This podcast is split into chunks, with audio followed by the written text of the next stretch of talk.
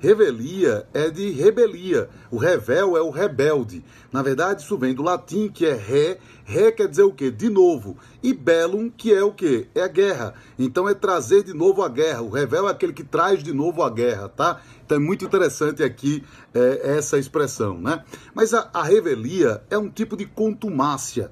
O que, que é a revelia? É a ausência de contestação, é a falta de contestação na forma e tempo devidos. Você vai me dizer assim, mas professor, existe possibilidade de você ter a contestação e mesmo assim haver revelia? Sim, existe essa possibilidade de ter a contestação e mesmo assim haver revelia. Por exemplo, a contestação foi apresentada fora do prazo legal, então ela foi fora do tempo devido, ou então a contestação foi apresentada, não foi da forma prevista, né? não se apresentou na forma prevista em lei, tá? Então, há contestação, mas é, ao mesmo tempo é, ocorre a revelia. Ou ainda você tem algumas situações, como por exemplo o caso dos juizados especiais, em que o réu apresenta contestação, mas não comparece à audiência, revelia.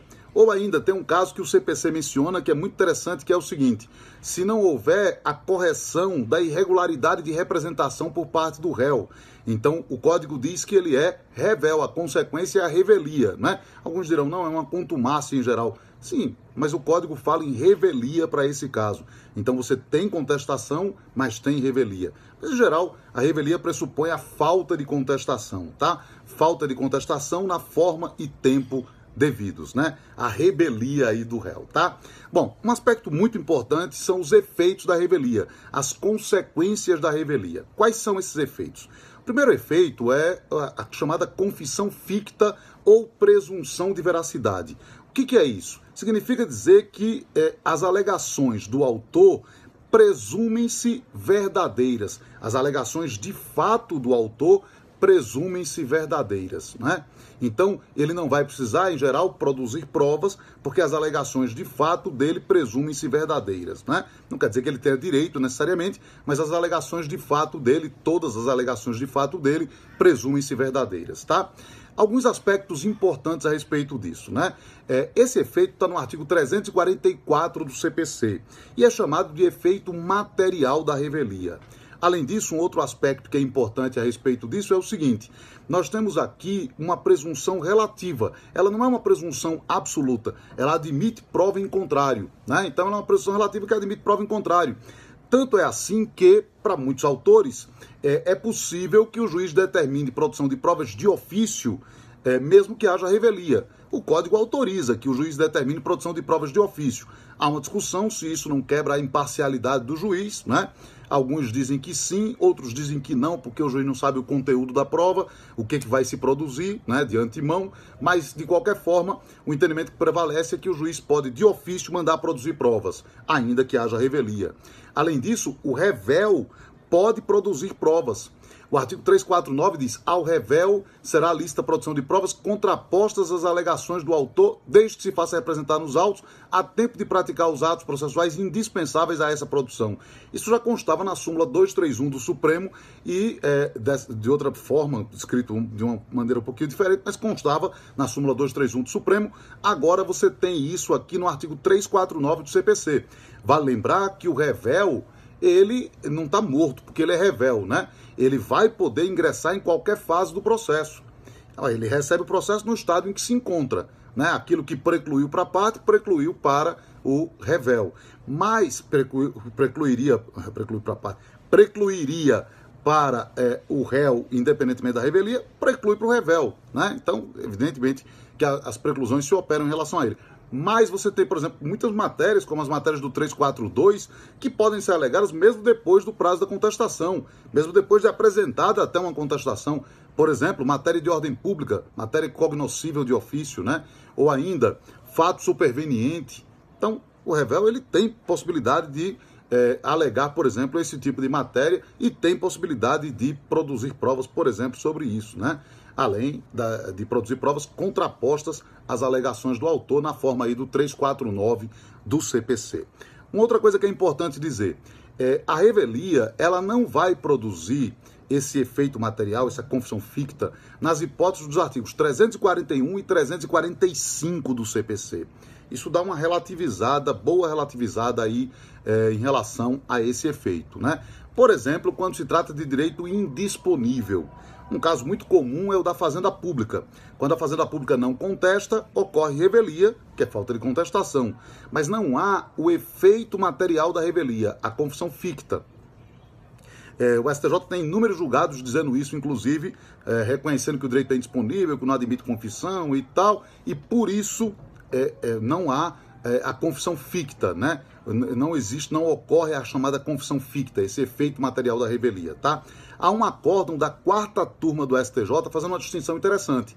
Relação direito público, relação direito privado. Se a relação é de direito público, aí é que prevalece esse entendimento de que eh, sendo o direito indisponível, você não vai ter a confissão ficta tal. Agora, se a relação é de direito privado, nesse caso, a Fazenda Pública não contestou revelia e confissão ficta aplicável aí a essa situação, tá? Um outro aspecto interessante aqui a respeito desse efeito material da revelia, da confissão ficta. É, tem se entendido, inclusive no âmbito do STJ, que a confissão ficta não acontece nos embargos à execução e também não acontece no âmbito da ação rescisória. Por que isso? Pelo seguinte, ó, quando você tem embargos à execução, o embargado, ele é o exequente. Ele tem a favor dele o que? O título executivo. De maneira que, se ele não apresenta impugnação nos embargos, não se pode dizer que há uma confissão ficta, já que ele tem o título executivo. Na rescisória, o réu ele tem a favor dele a coisa julgada. Então, se ele por um acaso não contesta, não se pode dizer que há uma confissão ficta, é, porque ele tem a favor dele uma coisa julgada, tá? Então tem prevalecido esse entendimento aqui a respeito disso, tá? E os outros efeitos da revelia? Quais seriam os efeitos processuais da revelia? É, Costuma-se dizer que um segundo efeito da revelia é o chamado julgamento antecipado do pedido.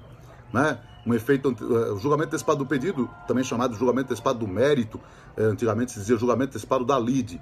E aí você vai ter o artigo 355, inciso 2, que vai dizer o seguinte, que uh, o, o juiz julgará antecipadamente o pedido, proferindo sentença com resolução de mérito quando o réu for revel, ocorreu o efeito previsto no artigo 344 e não houver requerimento de prova na forma do 349.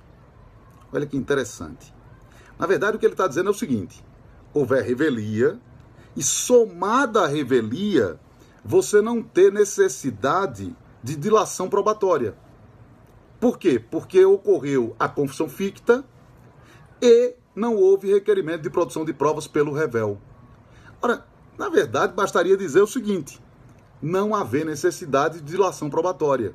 No fundo, apesar de se dizer que isso é um efeito da revelia, isso é um efeito da desnecessidade de dilação probatória, da desnecessidade de produção de provas, com o devido respeito a quem chama de efeito da revelia. Não é bem um efeito da revelia, aliás, acho eu que esse inciso 2 nem precisaria existir no artigo 355, bastaria o inciso 1.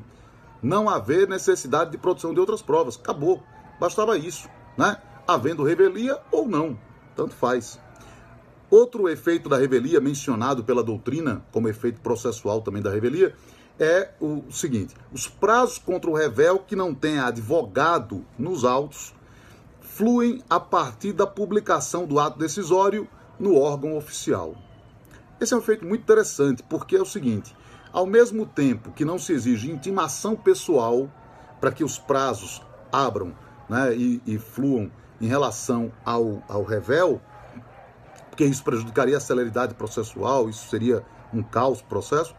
Ao mesmo tempo que é, não se exige intimação pessoal, também não se dispensa a intimação se exige algum tipo de intimação, é, ainda que seja no órgão oficial. Ah, ninguém vai, vai ficar lendo o órgão oficial? Não. Mas, enfim, o sujeito não vai. É, eu, eu desconheço alguém que acorda e fica lendo o diário oficial. Mas tudo bem. Mas se exige, garante-se o contraditório com isso. Lembrando que, se o réu for citado é, por edital ou com hora certa, for revel e não tiver advogado constituído nos autos, será nomeado para ele um curador especial. É isso, meus amigos. Até uma próxima.